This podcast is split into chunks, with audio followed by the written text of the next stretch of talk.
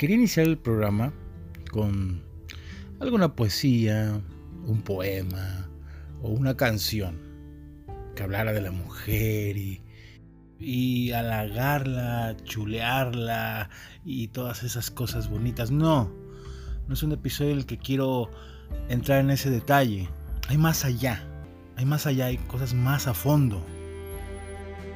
Ver el por qué se celebra este 8 de marzo, el Día de la Mujer, y este evento que va a suscitarse el 9 de marzo, el 9M, el paro de mujeres.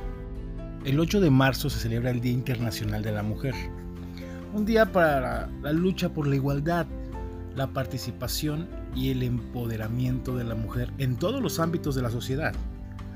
Se celebra en muchos países del mundo, en algunos de estos países es una fiesta nacional. La fuerza que consigue un movimiento de mujeres en todo el mundo traspasa fronteras, diferencias culturales, económicas, ideológicas y de cualquier tipo. Las mujeres unidas tienen el poder de cambiar el mundo y lograr la igualdad en todos los ámbitos de la sociedad. Por ello, quise hacer y contribuir con este podcast, con este episodio, para un poco de conocimiento sobre el Día Internacional de la Mujer, tanto para hombres y para mujeres. Nos hace falta mucho hombres. Escucha y aparte de esto, ponte a leer, aprende un poco más para que no tengas que decirle, ay, feliz día de la mujer. Güey, no estamos felicitándolas porque sean bonitas o porque, no sé, no, estamos conmemorando y tenemos que honrar la lucha que muchas han hecho. Gracias a ella tu mamá puede votar, gracias a ella tu hija va a poder votar, tu hermana puede tener ciertos privilegios, tiene ciertos derechos. Entonces, vamos a escuchar y además de escuchar este episodio, te invito a que leas, te cultives y aprendas un poco más respecto a este tema. Mm, si hay algún colectivo que sabe de lucha, ese colectivo son las mujeres.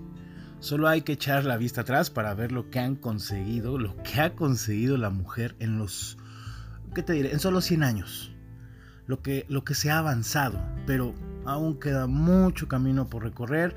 El movimiento del 8M, que es el 8 de marzo, se hace cada año más fuerte y, y poderoso, como cada una de las mujeres individuales que lo componen Grupos, asociaciones, fundaciones, ONGs, mujeres en general siguen luchando cada año por acabar con los acosos, asesinatos de mujeres, violencia de género, brecha salarial y las desigualdades en todas sus formas.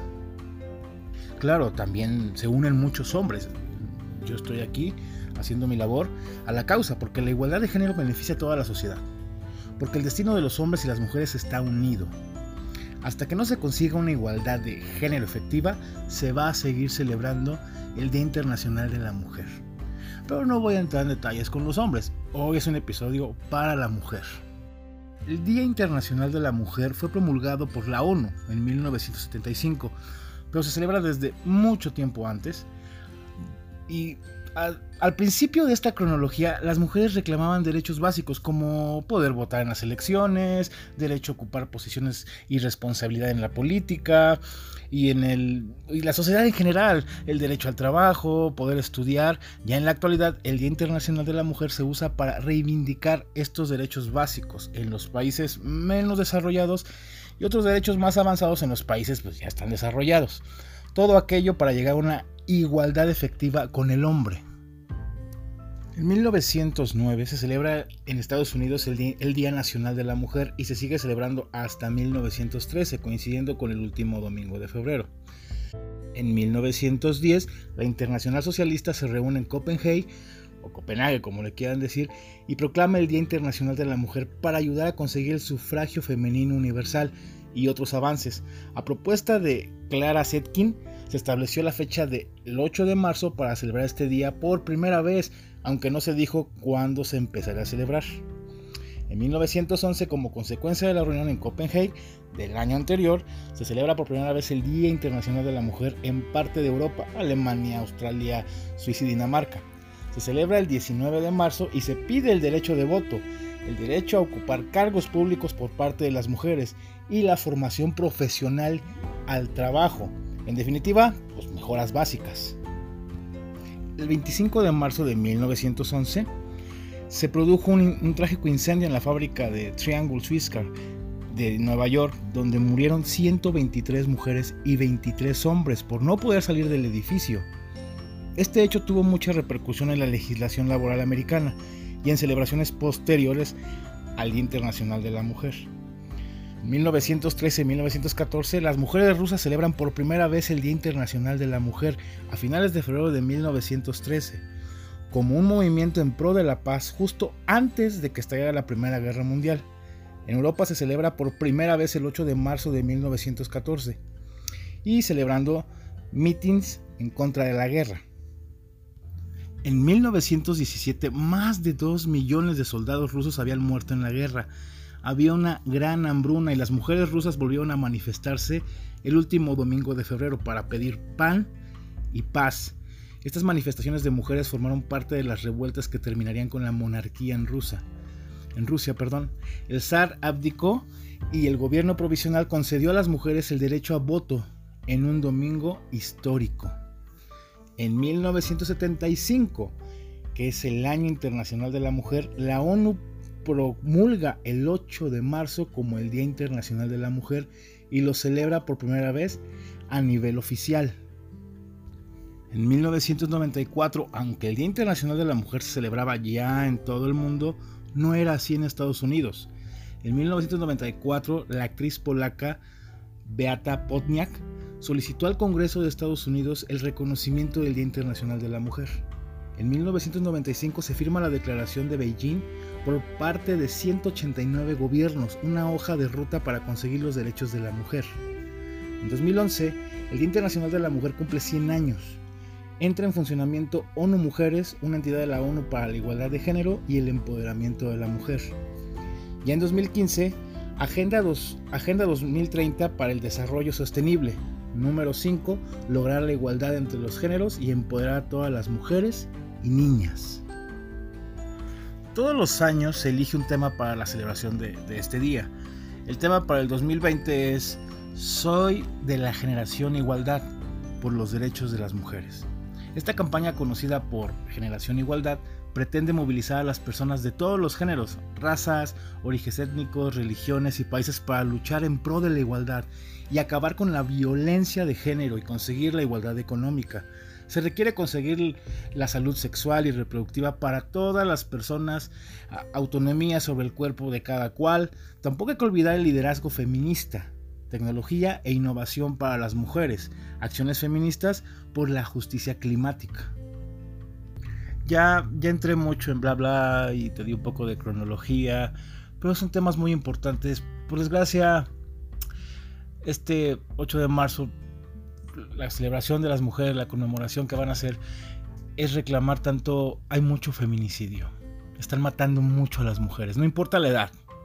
No estaba hablando de mujeres adolescentes, de cómo se vestían. Ya, va a ser un estupidez, por favor. Han matado niñas, esta niña Fátima de 7 años, 7 años, escuchas, 7 años. La niña estaba vestida de cierta forma, estuvo en un lugar equivocado, estaba drogada, estaba borracha. Oye, no, no, esto ya es algo general. Y si lo estuviera, ¿qué? Pero me puedes decir, oye Fer, pero también están matando hombres, como mencionó esta niña que no quiero ni mencionarles un video, ya no quiero entrar en detalles, en el que pone una comparativa de a, los hombres los están matando más y no están llorando, no están quejándose allá afuera, ni haciendo huelgas, ni están de flojas como va a ser el 9 de marzo. No, yo sé que no, pero es una lucha muy diferente. Voy a dejar que Jessica Fernández, con este video que tomé de, Twitter, le escribí, tenemos todo listo, para que escuches tú, de voz de una mujer, que te explique exactamente cómo está esa comparativa, lo mejor de matan mujeres, matan, matan más hombres que mujeres. No, escuchemos a Jessica, por favor. Sí, es verdad. En el 2019, el 89% del total de asesinatos fueron cometidos a hombres. Definitivamente hay muchos más asesinatos a hombres que a mujeres. La diferencia es que cuando hablamos de mujeres, generalmente la causa del asesinato es muy distinta. La diferencia es que a los hombres en su gran mayoría los están matando otros hombres, mientras que a las mujeres, en su gran mayoría, las están matando también otros hombres. La diferencia es que a los hombres los están matando principalmente por delincuencia organizada, por asaltos, por robos, por competencia, por poder, por dinero, por peleas. Mientras que a las mujeres las están matando, en su mayoría hombres, por abuso sexual, por violaciones, por acoso sexual, por ejercer control sobre ellas, por ataques de celos o ira, por discusiones en pareja, por violencia familiar, por cuestiones de género. La diferencia es que lo único que hace candidatas a las mujeres a ser asesinadas es precisamente eso, ser mujer. Así es que este tipo de frases como a los hombres los matan más, como respuesta al tema de feminicidios en México, lo único que hace es desviar la atención del problema, invisibilizar la lucha y minimizar la gravedad de la situación tan espeluznante de violencia machista hacia las mujeres que se está viviendo en México y en el mundo en general. Así es que aprendemos la diferencia entre una cosa y otra. Y en lugar de competir por a quién matan más, seamos más solidarios, empáticos y démosle su debida importancia y atención a la causa de la que se está hablando.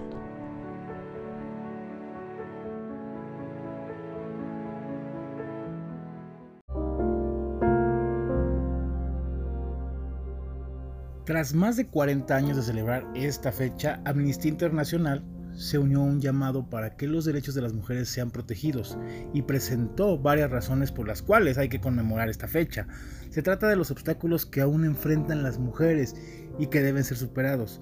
Según esa organización, la celebración del Día Internacional de la Mujer es importante entre otros motivos porque miles de mujeres continúan con el drama de que sus, de que sus derechos sexuales y reproductivos son violados a diario. Por ejemplo, la prohibición del aborto. Quiero aclararte algo. Yo no estoy ni a favor ni en contra en cuestión del podcast. Este es un canal de comunicación, de información, nada más. Yo nada más presento lo que está la mujer luchando, ¿va? La prohibición del aborto. Las niñas y las mujeres no pueden acceder a abortos cuando es necesario. Según la ONG, alrededor del 39% de la población vive en países en los que el aborto está completamente prohibido o se permite solo cuando la vida o la salud de la mujer está en peligro. Esto comprende una violación a los derechos reproductivos de millones de mujeres en todo el mundo. Otro es el matrimonio forzado. Según datos de UNICEF, una de cada tres mujeres vivas se casó antes de los 15 años. El matrimonio forzado es una de las principales causas de subdesarrollo en las mujeres ya que según Amnistía Internacional, cuando se obliga a una niña a contraer matrimonio, habitualmente esta niña tiene que abandonar la escuela y aceptar embarazos prematuros y a veces y a menudo consecutivos. Otra, persisten las violaciones conyugales. Según Amnistía Internacional, a pesar de que las feministas tuvieron que luchar durante varios años para que se reconociera esta práctica como un delito, muchas mujeres siguen enfrentando el drama de ser sometidas a relaciones sexuales sin su consentimiento. Otra, los abortos espontáneos. Las mujeres sufren abortos espontáneos. Son condenadas a largos periodos de prisión en países como El Salvador y Nicaragua. Como el ejemplo de, de Teodora, una mujer que cumple una pena de prisión de 30 años por homicidio con agravantes, por haber sufrido un aborto espontáneo, según indica Amnistía Internacional. Otra más, justicia ante esterilización forzada. Amnistía Internacional denuncia el hecho de que las mujeres en muchos países sigan esperando justicia por los casos de esterilización forzada, como es el caso de Perú, donde más de 200.000 mujeres fueron esterilizadas sin su consentimiento durante la década de los 90. Y uno muy importante, el acoso sexual en lugares públicos. El acoso sexual es una realidad diaria para las mujeres en todo el mundo. Amnistía Internacional al presentar cifras de la ONU en las que asegura que al menos el 43% de las mujeres y niñas de Londres han sufrido situaciones de acoso en la calle. México te puede subirse a un 70%, te lo aseguro. Pero bueno, ya basta de hablar de datos, basta de hablar de todo esto, que es importante, es importante, tenía que mencionarlo. Tengo historias de amigas que nos van a contar de lo importante para que, ellas es eh, el ser mujer, cómo lo han padecido. Qué triste decir la palabra, cómo lo han padecido el ser mujer en cuestión de seguridad, en cuestión de acoso, en cuestión de empleos, por el hecho, por el simple hecho de ser mujeres. Me gustaría que las escuches. Son historias muy diferentes, pero muy parecidas. Así que te pido que no juzgues. No, no juzgues, a lo, no juzgues, juzgues lo que escuches. Aprende. Aprende a escuchar. Tú, hombre, que escuchas también, no seas indiferente a estos casos. Tenemos que empezar a aprender. Toda la educación viene desde casa. De ahí venimos siendo unos machos, unos misóginos. Así que vamos a escucharlas y les agradezco mucho, hermosas, por su participación y por compartir sus experiencias.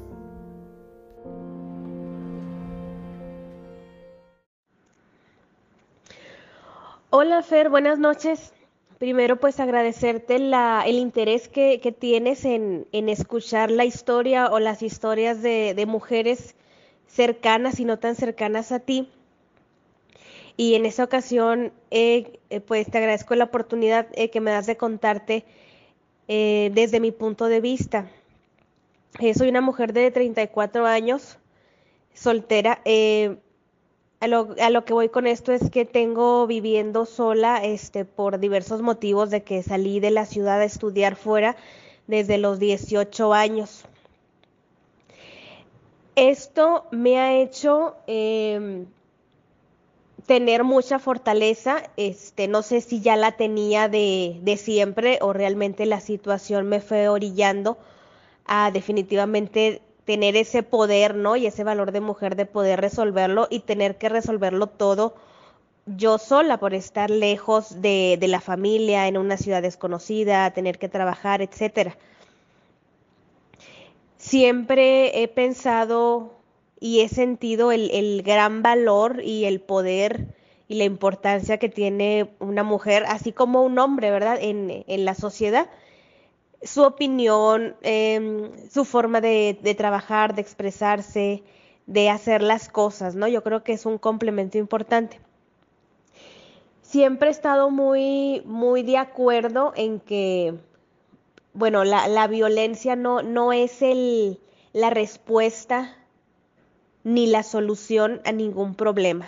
Yo estoy completamente en contra de cualquier acto violento incluso si este acto violento es para solucionar o para dar remedio o para disminuir algún otro evento que tenga que ver con la violencia. Para mí nunca ha sido o nunca había sido eh, la respuesta correcta a nuestras acciones. Sin embargo, este, ahora que está tan, que, ha sonado tanto, ¿verdad? Tanto feminicidio, tantas noticias acerca de la violencia hacia las mujeres, pues he visto, he, sido más empática con, con, todas estas personas que han sufrido una pérdida o alguna violencia más, más severa, por así decirlo. Entonces sí me, puse a pensar, digo, bueno, afortunadamente lo, lo, que yo he pasado no ha llegado a, a mayores, por así decirlo. Sin embargo, la otra vez platicando con, con personas de mi trabajo, estábamos viendo, bueno, yo estoy en recursos humanos, estábamos viendo cómo vamos a planear el hecho de, de si hay muchos ausentismos por parte de mujeres ese día, ¿no? En la empresa donde yo trabajo, el 70% son mujeres.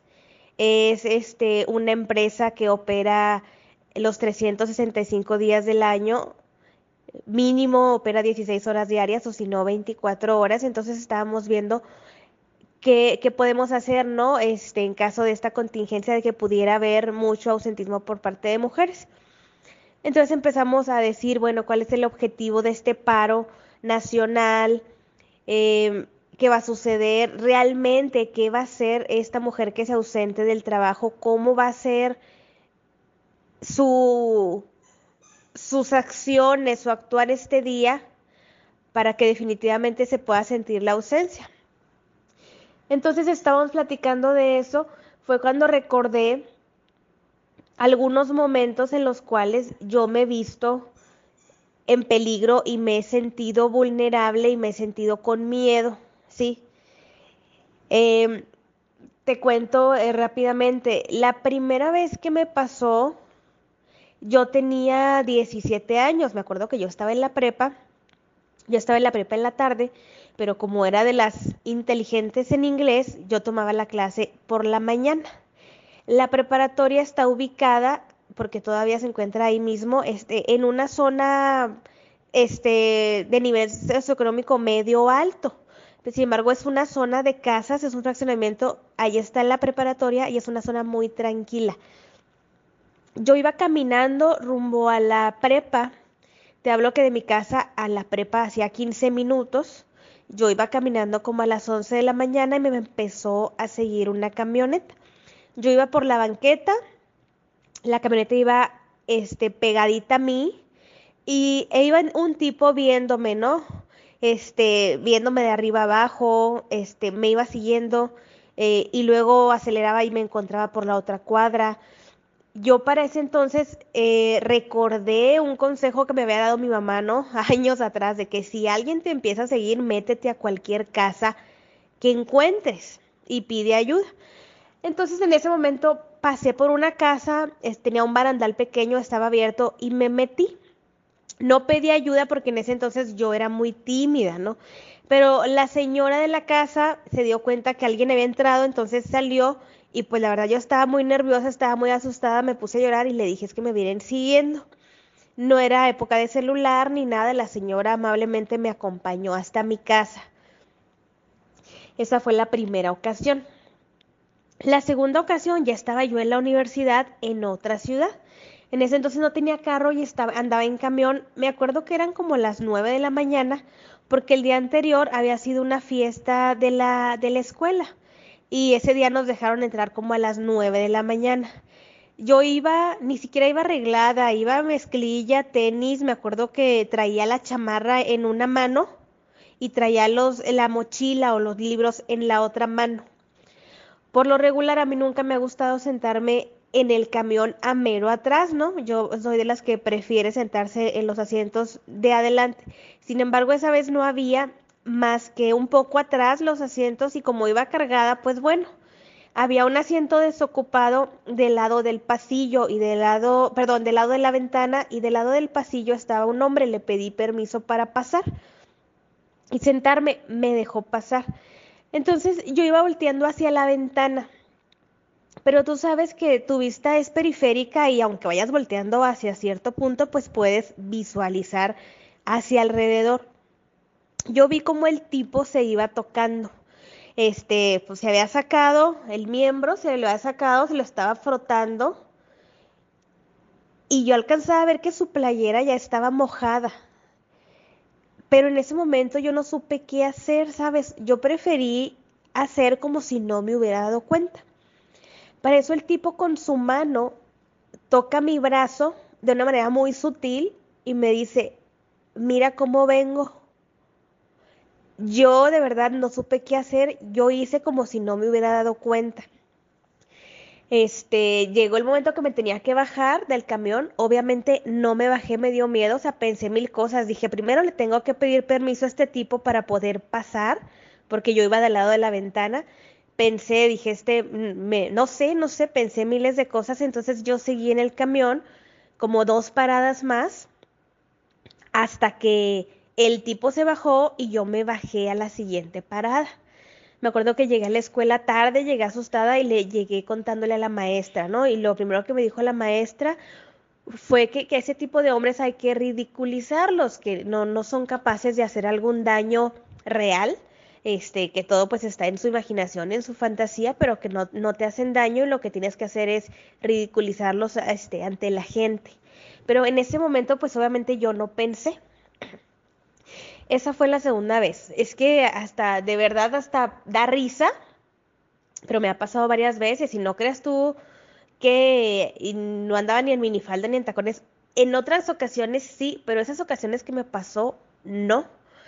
La tercera vez, en esa misma ciudad donde yo vivía, eran como las seis de la tarde y ya estaba oscureciendo. Yo tenía que cruzar, me acuerdo que iba, creo que a Soriana, yo tenía que cruzar un puente peatonal. No podía cruzar por abajo porque es una avenida muy, muy, muy transitada. Es imposible cruzar por abajo. Entonces crucé, subí a un puente peatonal de esos grandes de concreto, pero ya estaba medio oscuro. Entonces lo primero que yo pensé cuando iba subiendo, dije, ay, ojalá y no me tope a alguien.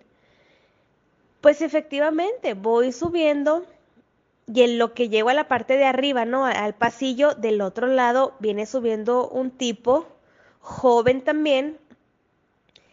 En lo que me ve, se saca, empieza a jugar y todo el camino en el pasillo, él venía y yo iba, él se iba tocando todo el camino. Yo sé que son segundos, sin embargo, te lo juro que esos segundos se hacen eternos, eternos ni siquiera sabía si correr. Obviamente mi reacción, no sé cuál es la reacción que hayan tenido otras personas o que puedan tener, pero mi reacción es tratar de actuar de lo más normal y tratar de, disimular que no tengo miedo o que no tengo nervios, pero obviamente por dentro, claro que sí, o sea, te da miedo porque es un acoso, o sea, aunque ni siquiera te toque, porque el tipo del puente ni siquiera me tocó, ni siquiera se me acercó, pero el hecho de ver que me va viendo y que él se va tocando y que estamos arriba de un puente él y yo nada más, eso da muchísimo miedo. Bueno, ya cinco segundos, no sé, diez segundos, lo que haya durado en cruzar el puente, se acabó.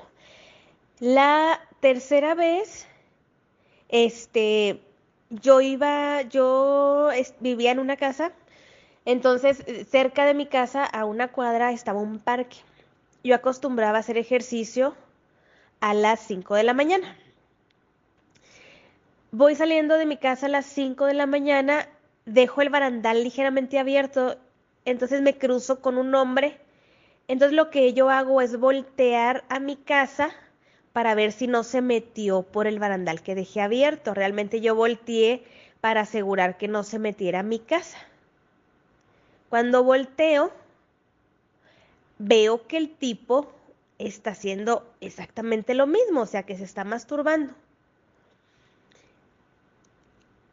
Mm, yo, mi reacción siempre ha sido la misma, me quedo pasmada, sí. A lo mejor es una reacción muy tonta, pero yo no, no, en ese momento no puedo reaccionar de otra forma. Yo seguí caminando al parque y al día siguiente el muy estúpido me pidió disculpas, ¿no? Me dijo perdón por lo de ayer. Y pues obviamente, te digo, mi reacción es, es de miedo, ¿no? Es de miedo, a pesar de que he tenido experiencia en cuestión de, ay, ya estoy más grande, ya soy una mujer adulta, he pasado muchísimas cosas, he aprendido muchas cosas. En ese sentido, sigo siendo una mujer temerosa, ¿no? Bueno, ya para no hacer el cuento largo, la última vez me pasó hace como dos años, este, yo vivía aquí ya en esta ciudad donde estoy, este, me quedé sin carro y fui como a las 11 de la mañana con el dentista. Me, me fui en Uber y me quise regresar caminando porque caminando es como media hora, es poquito. Pero de esas veces que a las 11 de la mañana un sábado está muerta la ciudad, por esa zona estaba muerta la ciudad. Yo iba caminando muy a gusto enfrente de una plaza y me empezó a seguir una camioneta. Por suerte pedí un Uber y yo creo que el Uber estaba en la plaza porque llegó literal en 30 segundos, llegó. En lo que yo volteé para atrás, vi las placas del que venía y allí estaba ya el Uber. Y me subo inmediatamente y le digo, ¿sabe qué? Es que este, este carro, esta camioneta, creo que era una camioneta, me viene siguiendo. Le dije, o sea, vivo aquí a dos minutos, pero ya no quiero caminar me lleva el Uber y aún así el tipo nos seguía todavía, ¿sí? Entonces, estas han sido situaciones que me pongo a pensar ahorita y, me pongo a pensar, digo, ¿cuánta gente no ha de pensar, ay, pues que las mujeres somos las culpables? Y me pongo a pensar, o sea, de verdad yo era la culpable por, por tener que subir un puente, un puente peatonal a las 6 de la tarde y así lo hubiera tenido que subir a las 10 de la noche y así hubiera traído minifalda a las 2 de la mañana, no debería ser culpa nunca de una mujer y nunca debería ser culpada, ¿sí? Yo lo único que tuve que hacer en ese momento fue tener cuidado y no cruzar por la calle. Al final para eso está el puente, para que los peatones lo utilicemos. Entonces digo yo, ¿cuánta mujer no ha sido culpada inocentemente de todos los actos violentos, llámese golpes, llámese agresiones verbales, eh, llámese violación sexual, por, por hacer ciertas cosas y que al final resulta culpable la mujer, ¿no? Ah, porque andaba ciertas horas, ah, porque se vestía de tal forma, y es algo muy, muy absurdo. Este, entonces, pues esta ha sido mi experiencia, Fer. No ha pasado a mayores, sin embargo, el acoso es mucho más común de lo que cualquier persona se pueda imaginar o de lo que cualquier hombre se pueda imaginar. No se trata de andar guapa por la calle, no se trata de traer minifalda ni de andar enseñando las piernas. Te lo juro que las veces que a mí me pasó, andaba lo más fodonga del mundo.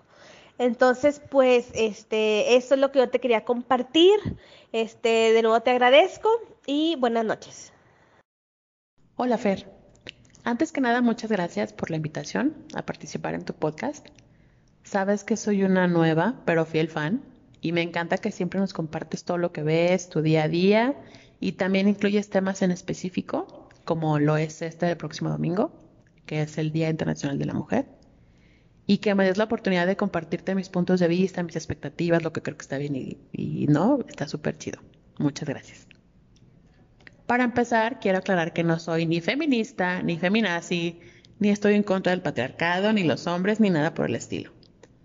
Simplemente para mí el Día Internacional de la Mujer es una fecha muy especial y muy importante porque si no se hubieran dado todas las protestas, todas las luchas, todas las inconformidades, las manifestaciones y demás que se dieron a partir del siglo XIX, el día de hoy yo no podría votar, no podría trabajar, no podría participar en alguna competencia, en algunas las Olimpiadas o no podría ni siquiera usar jeans o salir sin tener antes el permiso de mi marido.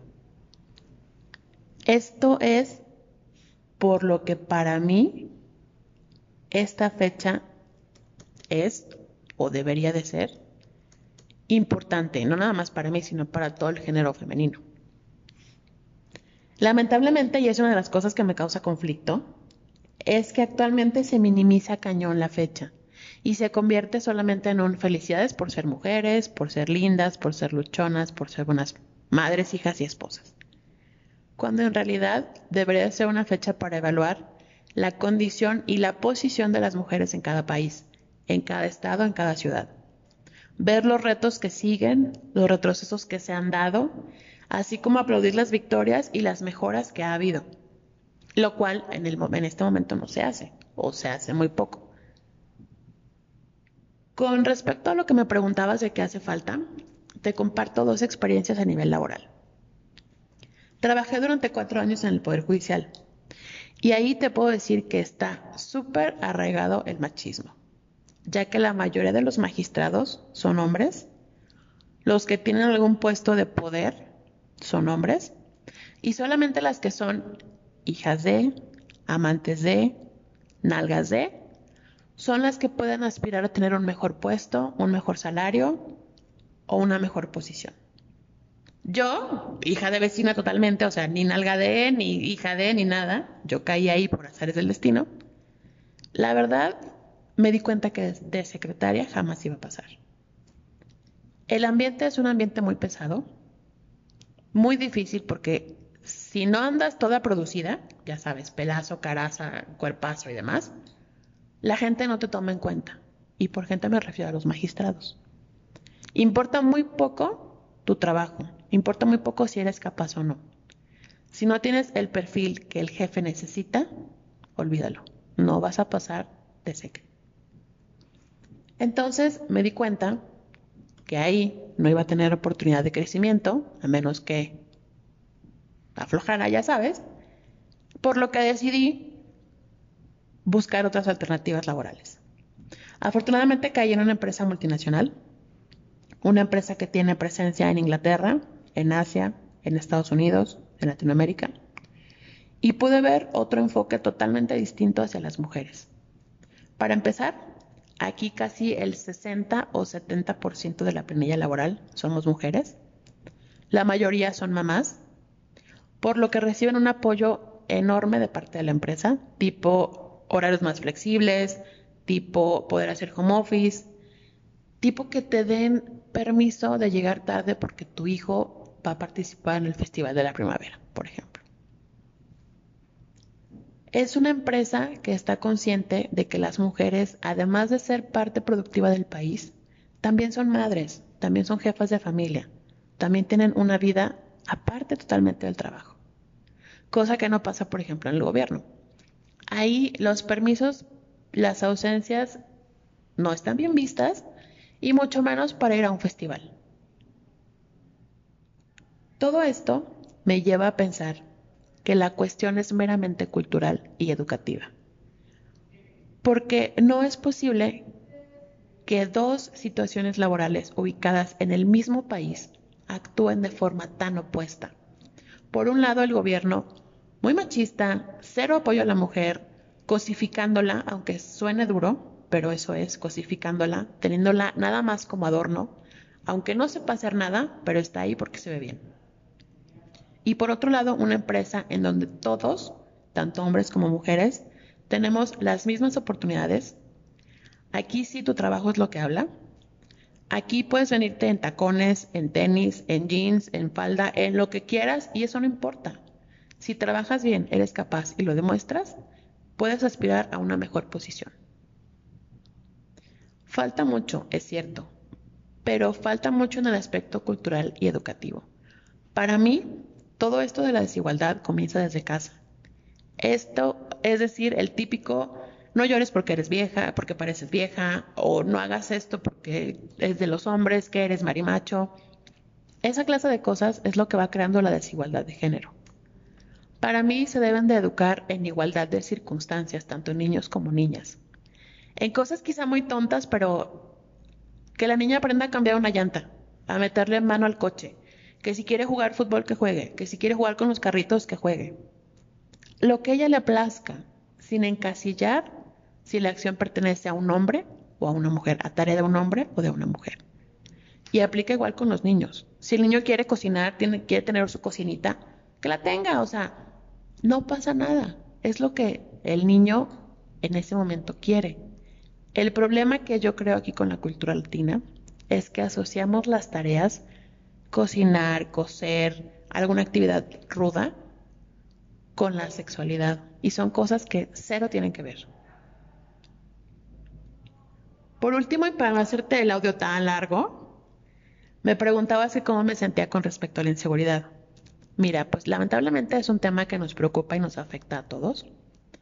Yo he sufrido acosos leves, por así llamarle, pero de los cuales aprendes y, y te adaptas, mejoras la, la manera en la que te desenvuelves. Por ejemplo, ya sabes, ¿no? El típico del camión, que va súper lleno y el señor te embarra, bueno, hasta lo que desayunó ese día.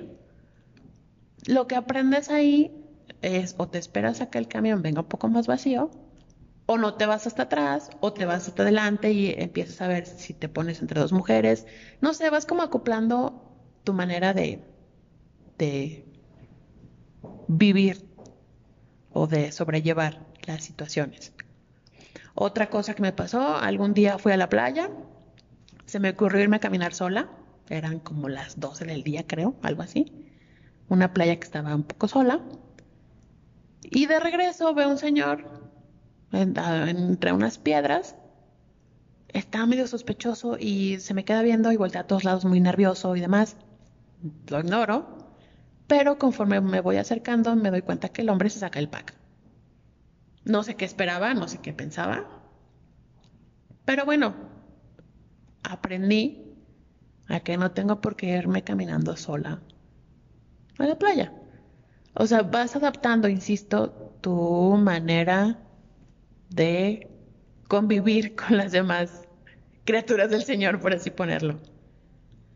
Yo sé que la mayoría de las yo sé que la mayoría de las feministas van a decir que es nuestro derecho andar solas donde queramos, cuando queramos, si queremos andar borrachas, si queremos andar drogadas, es muy nuestro problema y deben de respetarnos. O sea, sí, totalmente de acuerdo. Pero también es cierto que debemos utilizar el sentido común. Y si ahorita las cosas no están del todo bien, pues carajo, ¿qué te cuesta salir acompañada? ¿Qué te cuesta tomar alguna medida extra?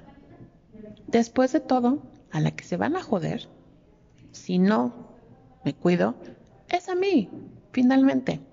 Y ya vimos que pueden ser tanto hombres como mujeres.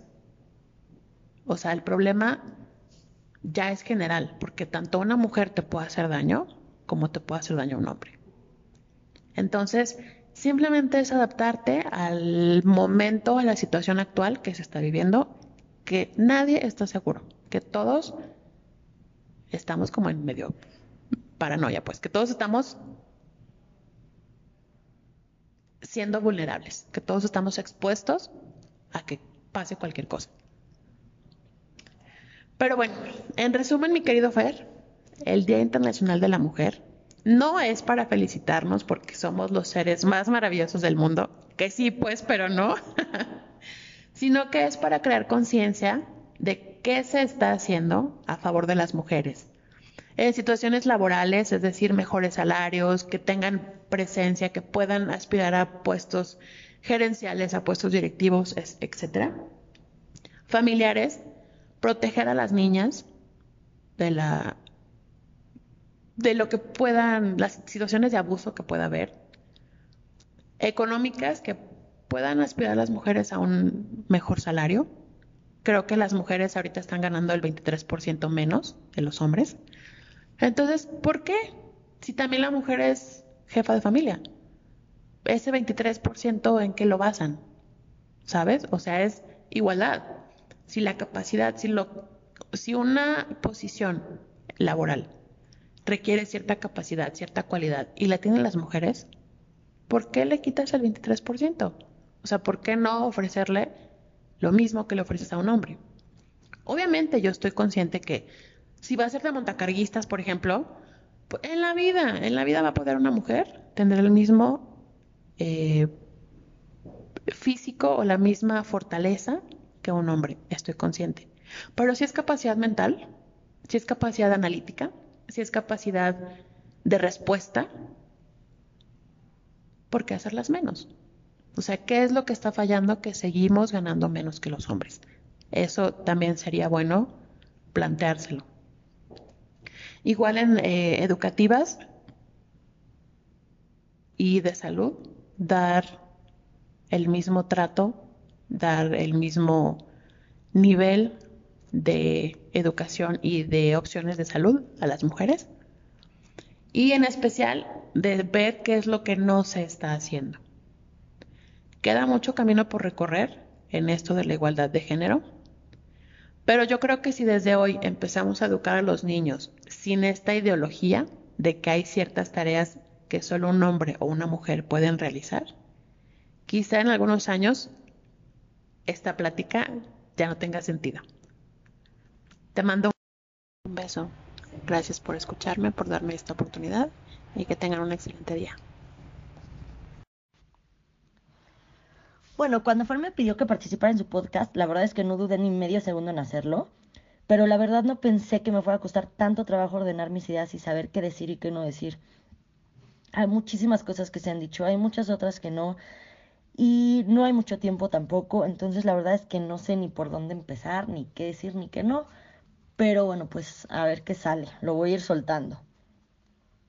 Yo soy Monuna, tengo treinta y varios años y la verdad es que no me consideraba feminista hasta hace apenas unas semanas, cuando salió todo esto de Fátima e Ingrid, ver las fotos, no sé ni por qué las vi. Este, y bueno, todo eso como que movió muchas cosas dentro de mí que me hicieron abrir los ojos ante muchas cosas. Eh, ojo, antes de todo esto tampoco estaba en contra del movimiento. Soy mujer, obviamente busco la igualdad y quiero vivir tranquila, sobre todo en un país como este. Simplemente no me metía mucho en el tema. Pero bueno, como ya les dije, estos dos feminicidios me hicieron abrir como los ojos ante muchísimas cosas más y me he metido a leer, e investigar, he escuchado cosas en el radio, cosas en podcast, en la tele, etcétera. Eh, desde la diferencia de qué es un homicidio y un feminicidio, antes yo era de esas que decía, pues es que es lo mismo, al final son muertes, y pues sí, pero sí, sí hay una diferencia. Y este, hasta enterarme que muchos casos de... Eh, en juicios se los pierde la mujer porque la constitución está escrita en masculino, o sea, dice los ciudadanos en vez de, o el ciudadano en vez de la ciudadana, o las ciudadanas, él y los, las, eh, como Fox. Eh, yo antes me quejaba muchísimo de eso, justo con Fox, de los y las ciudadanas, los y así, o sea, se me hacía una tontería, pero me acabo de enterar, escuché en el radio justo que, que hay muchos casos que los pierden las mujeres porque la constitución dice el ciudadano que tal cosa y tal cosa, y pues ella es la ciudadana. Entonces, si te toca un juez culero o un abogado que esté en contra, que, que, que le sepa y te quiera atorar, lo puede hacer por ahí. Entonces, no es justo. ¿Cómo solo por ser mujer ya dejamos de ser mexicanos? Solo porque está mal redactada la constitución. Y, híjole, no se vale. Entonces, este, bueno. Fer me, preguntó también qué se siente ser mujer en México y la verdad es que pues se siente miedo. Por ejemplo, a mí me encantan las faldas y los vestidos en esta época que hace mucho calor, pues me encanta. Y la verdad es que me los pongo una vez cada nunca, me las pongo si voy a estar en mi casa, me las pongo si, si sé que de mi casa me voy directo a casa de alguien de mis amigos o de algún familiar o algo, pero si voy a salir a un restaurante, algún lugar como más público, un antro. La verdad es que ya no lo hago porque me da miedo. Me, me da miedo irme en Uber sola con un vestido o con una falda. Me da miedo estar en un antro y que me metan la mano por abajo de la falda y el vestido, que me ha pasado y por eso lo dejé de hacer. Este, pues ese tipo de cosas. La verdad es que no poderte vestir como a ti te gusta por miedo a que te hagan algo o a que te insulten cuando vas caminando en la calle, no, no se me hace justo. Entonces he cambiado mi manera de vestir por, por miedo. Este. Manejar de noche me da miedo también. En el día me debería de dar, pero es por otros temas de que te asalten o así, que tampoco está padre, claramente. Pero en la noche da miedo ir una mujer sola en un coche asusta, o sea, no es como en el día que puedo salir sola y no me importa en la noche, sí me da mucho miedo manejar sola. Este, a veces hasta he cambiado las rutas para llegar a mi casa porque me entra paranoia de que si alguien me ha seguido, pues para que no sepa bien ni dónde vivo, ni qué rutas tomo, etcétera. Este, cosas como que si estoy soltera y tengo una vida sexual activa, soy una puta. Si soy soltera y tengo y no tengo una vida sexual activa, soy una mocha eh, palabritas así que al final ofenden, duelen, llegan y no tienen por qué, porque no son verdad. O sea, porque los hombres sí pueden tener una vida sexual activa y no son unos cabrones. O, o ¿sabes? O sea, ese tipo de cosas pues duelen y alteran un poco. Este, si tomo, soy una alcohólica y está súper mal visto. Si no tomo, soy de hueva. Eh, cosas también tan tontas como que los productos rosas en el súper cuestan más. que es un producto rosa? Todos los que están dirigidos a la mujer, un desodorante eh, Rexona, que es rosita, te cuesta más que un Rexona de hombre por el simple hecho de que está brandeado en rosa. ¿Por? O sea, son cosas muy tontas. En, en una misma oficina, en el mismo puesto de un güey, yo voy a ganar menos que el güey. Entonces, creo que son tantos, tantos, tantos puntos que hay que defender y que hay que luchar por ellos porque la verdad no son justos. Entonces, este, pues, pues, por eso como que estoy más en el tema porque cada vez veo más cosas y digo, lo de la ley sobre todo es lo que me ha, me sacó así como de quicio. Eh, no sé, si he sufrido algún tipo de abuso, sí, sí he sufrido un tipo de abuso. Una vez fui a cenar con un amigo de un amigo mío. Me invita a cenar, estamos en la cena, me tomé dos mezcales y créanme, sé tomar, sé hasta cuándo tomar y dos mezcales no me hacen ni cosquillas. Y pues bueno, me tomé dos mezcales, Y a partir de eso no me acuerdo nada hasta que amanecí en su cama, en su depa, sin ropa obviamente. Él me dijo que me había puesto muy peda y que me había llevado a su casa. Pero todos sabemos que eso no fue lo que pasó, hasta yo. Este, y estoy 100% segura que me drogó y me violó. Suena fuerte, pero hay que decirlo con todas sus letras. Esto es la primera vez que lo digo fuera de mis dos mejores amigos y hasta se me está haciendo como la voz. Como que me estoy poniendo nerviosa solo de acordármelo, pero de acordarme, pero este, pues así fue. Y fui a denunciar y me preguntan que cómo iba vestida, que cómo, que qué hacía yo sola en su casa, si no lo conocía, que si había tomado alcohol y que como no había signos de violencia en mí, pues que no podían hacer nada. Entonces, pues no pasó más y este güey sigue ahí. Seguramente no fui la primera vieja a la que le he hecho eso, seguramente no soy la, la única. No se lo he dicho a mi amigo por porque no sé si me va a creer o no, porque en este tipo de situaciones la gente no, no nos cree. Y son amigos de toda la vida. Entonces no lo, no se lo he dicho y pues no pasó a más. Y simplemente yo lo bloqueé de todo y también un poco bloqueé eso de mi vida. Y este, pero así de grave está la situación. O sea, si no hay signos de violencia, si no llegas con el ojo morado o acabas como como Ingrid, este, no, no, no pasa nada. Entonces está, está muy fuerte la situación, da mucho miedo. Y este, y pues al final de este tema, la culpable fui yo, ¿no? Por estar sola, por estar vestida de X o Y manera, por haber tomado alcohol. Y pues no se vale. Cuando yo sé perfectamente, digo, todo mundo tenemos dates y lo tomé como un date. Me vestí ni siquiera en vestido, llevaba jeans y me tomé dos mezcales cuando sé perfectamente que tomo mucho más. Y aunque hubiera estado inconsciente por haberme tomado la botella entera, no tenía por qué haber amanecido en su depa, encuerada, en su cama, la verdad. Entonces, pues, así de grave está la situación. Y bueno, pues este, creo que he dicho mucho y no he dicho nada, pero hablando del paro del lunes, la verdad es que sí me gustaría invitar a todas las mujeres a que se sumen y quiero que recuerden que estamos simulando que estamos muertas o desaparecidas. Entonces, este, se trata de que ese día literal desaparezcamos. Se trata de no, no es un puente. No hay que ir a tomar café con nuestras amigas, pero tampoco hay que ir a trabajar, tampoco hay que ir al banco, tampoco hay que ir al gimnasio, al parque a pasear a tu perro.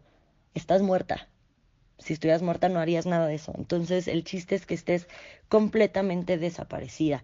De las redes sociales, apaga tu celular, no tuitees, no subas cosas a Instagram, no te metas a Facebook, no eh, contestes en WhatsApp, nada, apaga tu celular. Ese día no existes. Entiendo que para muchísimas mujeres es muy difícil porque hay amenazas de las empresas de que les van a descontar el día, incluso de que las van a correr de que las van a hacer pagar horas extras. Entiendo que es difícil, pero de verdad, si no nos sumamos, esto no va a llegar a nada. Este, si te vistes de morado, pues sí, es como un apoyo, pero de verdad eh, hay una línea muy delgada entre hacer lo posible y hacer lo posible. Sí podemos, sí se puede, no las van a correr, no, si les descuentan el día, es un día. Imagínense que fuera su hija, o sea, ustedes como mujeres, imagínense que fuera su hija, su hermana, su mamá, la que mañana no aparece. ¿Prefieren eso a que les descuenten un día? Yo creo que no. Hagamos un esfuerzo, de verdad, por favor. Hola, yo soy Carla Quesada, soy escritora y me preguntaron que cómo he vivido o cómo he sufrido la discriminación por ser mujer aquí en México. Eh, bueno, la verdad es de que mentiría si dijera que he sufrido discriminación por ser mujer. Em, la verdad es que me siento muy afortunada de poder decir esto. Sin embargo, conozco de cerca historias de mujeres fuertes y valiosas que sí vivieron las maldiciones de, del machismo muy de cerca. En primer lugar, el primer ejemplo que se me viene es, la de, es el ejemplo de mi bisabuela, em, y cómo le cambió la vida eh, precisamente estas ideas, ¿no? Eh, misóginas o machistas. A mi bisabuelo cuando tenía 14 o 15 años, mi bisabuelo, no sé si estaba saliendo de la escuela o estaba saliendo de, de la tienda, mi bisabuelo llegó con ella y le dijo, oye, súbete a mi carro, vamos a dar una vuelta a la manzana. Este, entonces como quien, como quien decía en ese tiempo, se la robaron, ¿no? Ella siendo una niña, pues también se subió, dieron este, la vuelta a la manzana, literalmente, la vuelta a la manzana, este, y al subir, perdón, al, salir y al llegar a su casa, eh, su papá le dijo, ¿sabes qué? Casi, casi no, pues a ti ya, ya, ya, te chupó el diablo, este, tú ya eres harina de otro costal, este, y pues se casaron por dar la vuelta a la manzana, ¿no? En un carro, en el cual ni siquiera se dieron las manos. Este, otra, otro ejemplo es más cercano es el de mi suegra, que en paz descanse. Bueno, ella viene de una familia eh, de muchos hermanos y hermanas, bueno, de, perdón, dos, tres hermanos y muchas hermanas. Y al morir su papá, que tenía una gran eh, fortuna, eh, pues todo le, heredó a los dos o tres hijos que, que, tuvo, ¿no? Y a ellas no, por el simple hecho de, de ser mujeres. O a ellos este, se los dejó por el simple hecho de ser hombres, ¿no? Eso, eso marca en, en, una, en, una, vida y marca en, en una sociedad. Mm, entonces, como repito, me siento verdaderamente afortunada porque nunca me he sentido discriminada y también por existir en el tiempo en el que existimos. Aunque para ser honesta, si alguna vez me sentí discriminada, fue mientras yo crecía y fue de hecho por mujeres. Eh, siempre, obviamente siempre, siempre, yo mido unos 58, entonces siempre fui chaparrita y siempre era como, ah, la chaparrita, jajaja, o sea, y entre ellas, ¿no? Eh, entre nosotras mismas, pues. Y, pero eso son como tonterías, ¿no? Pero si empiezo como a, como escarbar un poquito, a mí me gustaba mucho este, correr y me gustaba jugar fútbol y yo nunca tuve problemas con relacionarme con tanto con mujeres como con hombres, ¿no? Entonces yo tenía muchos amigos porque a mí me gustaba jugar fútbol. Entonces en los recreos, pues yo prefería este, correr o jugar fútbol en vez de sentarme a ver niños o a criticar a otras chavas o a decir chismecitos, ¿no? ¿Cómo por ser mujer vas a, vas, vas, a, vas a jugar fútbol? O sea, tú eres niña. ¿Por qué te gusta correr? ¿Por qué te gusta hacer eso? Sí, así me decían, ¿no? Este, entonces, son estereotipos que se, que se, pues que se alimentan desde pequeños. Yo creo que en un momento más hablaré al respecto de eso. Sin embargo, es una realidad. Existe en esta sociedad eh, este aferramiento a ciertos patrones de machismo, de misoginia, em, en cosas muy, muy, muy coloquiales o que estamos acostumbrados a ellos, ¿no? Por, como los chistes machistas, por ejemplo, ¿no? Sin embargo, aunque, aunque nada hay que, o sea, no hay que victimizarnos por eso, o sea, por cada, hoy en día, por cada chiste machista hay uno feminista. Eh, otro ejemplo son los piropos en la calle, ¿no? Que de igual forma he visto que hay mujeres que lo hacen a hombres hoy en día. Sí es incómodo que te piropeen cuando vas en la calle o cuando tienes un vestido o ni siquiera tienes que tener vestido, ni siquiera tienes que estar, este, ¿cómo decirte? Eh, vestida de alguna manera para que te puedan dar un, piropo, ¿no? Em, sí es incómodo. Sin embargo, todos y todas somos vulnerables. Eh, tanto mujeres como hombres, es, eh, estamos vulnerables o, podemos eh, ser piropeados en la calle, ¿no? Este, y aquí es cuando la inteligencia emocional debe actuar. Repito, no hay que victimizarse. No hay ningún estudio que confirme que un piropero chiflador en la calle es un violador potencial o un asesino de mujeres. O viceversa, que una chifladora y piropera de hombres sea una asesina o una acosadora de hombres. ¿Sí? Em, pienso que crecí afortunadamente en una familia donde fui empoderada para estudiar lo que yo quisiera, para casarme con quien yo quisiera, a la edad que yo quisiera y hacer lo que yo quisiera este, con mi vida, o sea, decidir, ¿no? Eh, de hecho, siento que quien me empoderó mucho fue mi papá. Con tus, a mí me decía, tú eres muy lista, claro que puedes. ¿Quieres, ¿Quieres aprender eso? Yo te pago las clases, por supuesto, cuando era niña. Me impulsó a, a decidir qué era lo que yo quería hacer. Y respetó mis decisiones aunque no siempre estuviera de acuerdo con ellas. Entonces creo que la realidad en la que uno vive está muy ligada a nuestras raíces, a nuestra familia, a nuestra educación, a nuestros valores. Las herramientas que nos dan desde pequeños son, son factores claves, ¿no? Para nuestras decisiones de adulto. Repito, todas somos vulnerables a la violencia y al machismo, pero de nuestras decisiones son las que marcan nuestro rumbo. El machismo, el maltrato, la misoginia no respeta religión ni sexo ni estatus económico. Y yo creo que todos estamos de acuerdo con eso. Eh, ahora bien, ya más, más adelante en mi vida, eh, como mamá, pues empiezas a ver otro tipo de cosas, ¿no? Eh, hay una edad en que, uno, en que uno no puede controlar lo que ven o lo que dicen los niños. en este caso, pues mis hijos. Yo tengo dos hijos y una hija. Entonces me pasó algo muy curioso. Se empezaron a decir niñitas cuando se peleaban como para ofenderse. Ay, tu niñita, ay, ya empezó a llorar la niñita. Cosa que no aprendieron en casa. De ninguna manera aprendieron en casa. La aprendieron en la escuela. Entonces yo les pregunté que por qué se dice que ofenden así, ¿no? ¿Qué hay de malo en ser mujer? Yo les dije, ¿no? Mi naturaleza es de preguntar. Estudié filosofía y ciencias sociales, eh, entonces siempre quise preguntar y ver comportamientos sociales. Por supuesto, mi, pregunta nunca, nunca tuvo una respuesta, porque no hay nada de malo en ser mujer. Eh, entonces es algo, yo entendí que es algo que aprendieron en la sociedad y algo que mi esposo y yo tenemos que lidiar y tenemos la responsabilidad de darle a mis hijos estas herramientas de saber distinguir entre lo que es correcto e incorrecto, ¿no? Y que formen su criterio.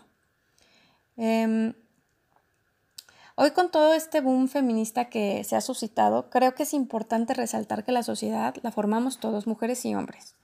Y tenemos este gran reto de mejorar esta sociedad en beneficio igualmente de todos, mujeres y hombres y de que mm, no podemos seguir dividiendo, ¿no?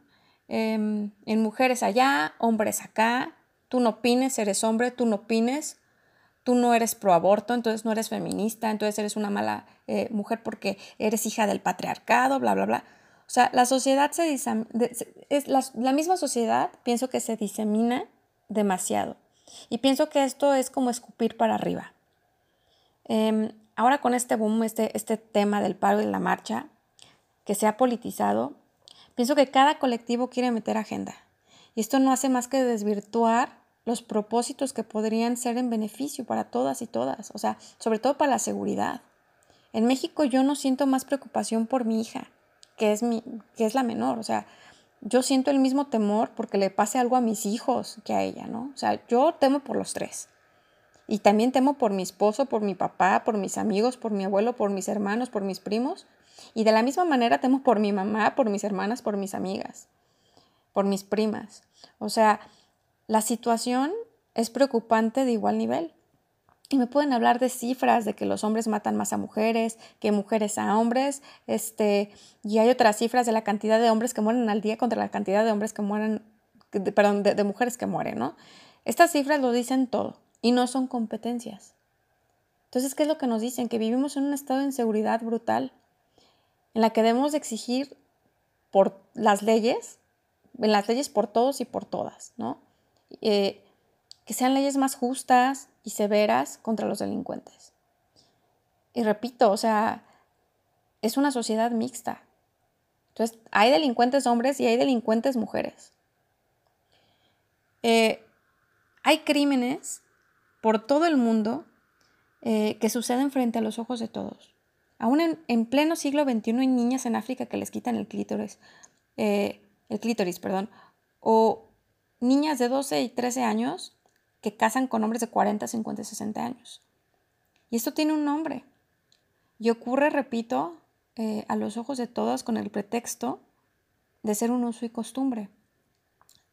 hay leyes laxas, intereses oscuros y, y pues se tiene que hacer algo. Y no, y no nomás lo vamos a hacer las mujeres, los vamos a hacer los hombres y las mujeres. Lo tenemos que hacer, es nuestra responsabilidad. ¿Sí? Eh, vamos, el feminismo radical nos habla casi casi de que nacer hombre es nacer machista y no hay nada más lejano que esto. Nosotras las mujeres somos fundamentales en criar en los hombres. Eh, entonces yo me pregunto, lejos de hacer ruido unos días, ¿cómo podemos cambiar realmente desde nuestras trincheras estos estereotipos que alimentamos día a día en la sociedad? Hombre, tú eres proveedor, tú no puedes llorar porque tienes que ser un macho. Mujer, tú tienes que verte bonita, cuidar a los niños, etc. Pues estudia algo mientras te casas. ¿Desde dónde podemos hacer esto? O sea, realmente yo no lo sufrí como tal de tirarme a llorar. O sea, yo, yo no es que yo no me victimizo. Yo, yo siento, ¿qué es lo que, o sea, este es el problema, ¿qué es lo que vamos a hacer con este problema? ¿Cómo lo vamos a erradicar? Bueno, pues yo pienso que desde casa, si nos preguntamos cada quien cómo tratamos a nuestro hermano, cómo tratamos a nuestra hermana, a nuestro amigo, nuestro, a nuestra amiga, a nuestros papás, ¿le exigimos lo mismo a nuestra hija que a nuestro hijo? Esto es súper importante. ¿Les damos las mismas libertades? ¿Qué más podemos hacer? Eh, bueno, pues yo desde mi trinchera, como le he dicho, yo escribo novelas, escribo y escribo novelas más que nada, es decir, plasmo realidades en cierta medida. Pero también escribo en un blog, La Resistance, y mi socio de hecho es hombre, es Vax. Em, ¿Qué más hago? Comparto mi vida con un hombre, Mauricio, por decisión propia y conjunta. Tenemos un proyecto de vida. Creo que si antes de juzgar y tirar piedras vemos qué hacemos en nuestro entorno y con los nuestros y cómo educamos o damos ejemplo eh, en corto, muchas cosas cambiarían. Y empezaríamos entonces a erradicar este machismo y estos estereotipos. Eh, creo que eso sirve más que victimizarnos porque no nacemos víctimas quienes nacemos mujeres. Las mujeres no somos víctimas, somos fuertes, somos listas, este, si queremos nos unimos, pero siempre, siempre en pro, siempre en positivo, siempre sumando. También creo que nuestra realidad y comunidad es mixta, como lo he dicho, ¿no? Entonces, yo pienso que hacemos más uniendo voces que diseminándolas.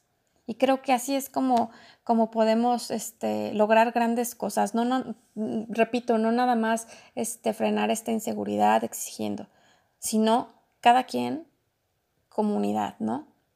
En casa. Y finalmente, pues no me queda nada más que darte muchísimas gracias por este espacio.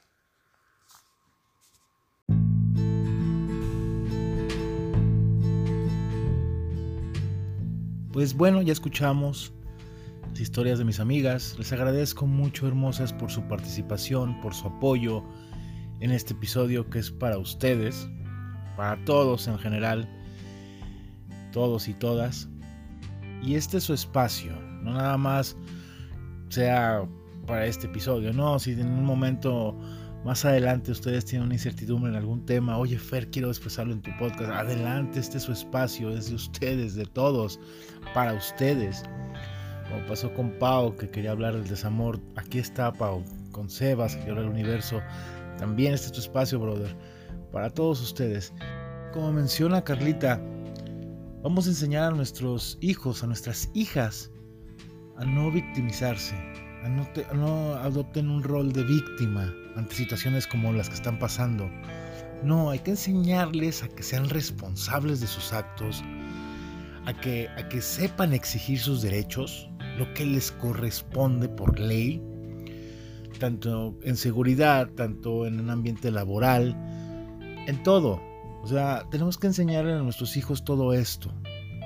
El que sean ellos mismos, sean ellas mismas en todo, en todo momento y no se sientan, pues voy a decir que minimizados por nadie.